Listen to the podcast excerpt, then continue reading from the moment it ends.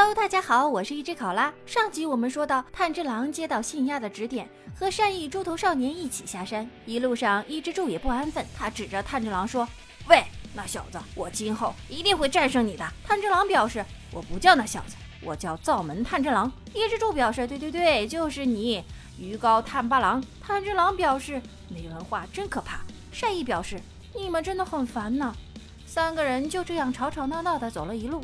到了山下，已经是夜里。三个家伙按照信亚的指引，来到了一个印有紫藤花图案的宅院门前。这可能是信鸭至今发布过的最人性化的任务了。不间断的战斗使三个人的身体达到了极限，是时候好好调养一番了。一个银发的老婆婆缓缓地推开了大门，将三人引入了庭院当中。此处清静雅致，让人倍感温馨。婆婆周到地为几人准备了换洗的衣物以及丰盛的晚餐。哎，这是著名的日本料理天妇罗吧？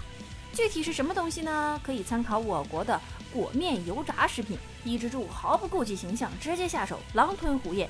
忽的，他盯住了炭治郎，流露出了诡异的笑容，然后把炭治郎眼前的食物也塞到了自己的嘴巴里。哼，我抢你吃的，你就会生气，一生气就可以跟我决斗了吧？可这对于出身文明的炭治郎来说不算什么，兄弟。你爱吃就给你吃，不用客气。见小心思没能奏效，伊之助很是郁闷，然后化郁闷为食欲，呼呼干饭。这时候他已经忘了箱子里有鬼的事情。几人吃饱喝足之后，婆婆已经把床铺铺好，伊之助抢先占了床位。炭治郎笑笑说：“爱睡哪睡哪。”这种无所谓的态度让伊之助险些憋出内伤。他把枕头扔向炭治郎，结果一旁的善意躺枪。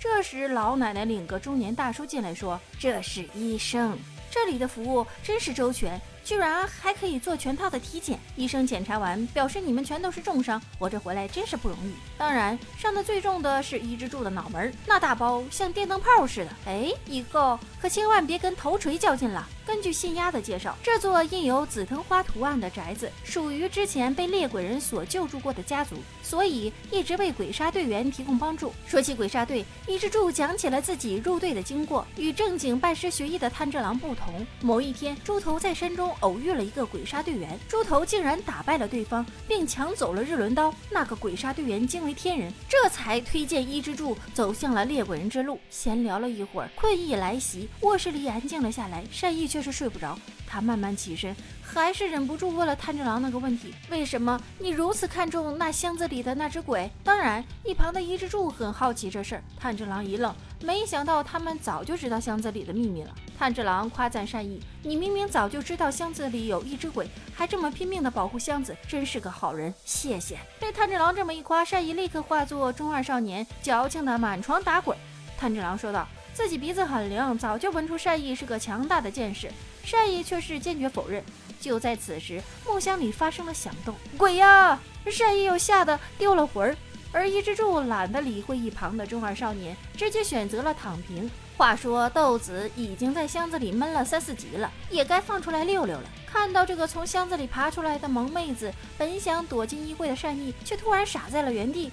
随着豆子小小的身体逐渐伸展开，善意的眼神有点不对劲儿了。他死也想不到箱子里会有一个如此萌动可爱的软妹子。只是炭治郎还没来得及介绍，善意这边却又变得神经质起来。原来他误会了炭治郎和豆子的关系，他以为炭治郎整天带个漂亮的软妹子游山玩水，悠哉悠哉的。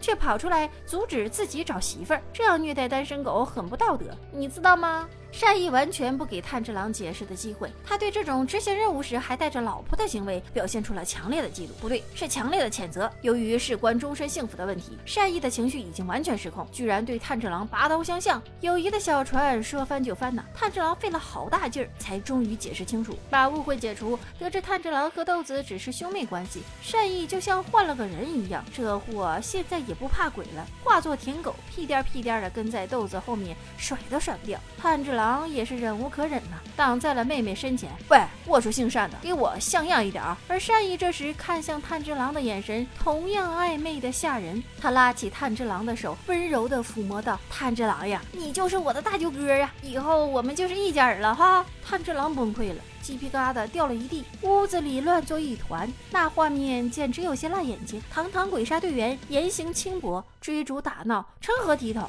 看着追逐打闹的三人，大家是不是也跟着很欢乐呢？本集先到这里，我们下集见。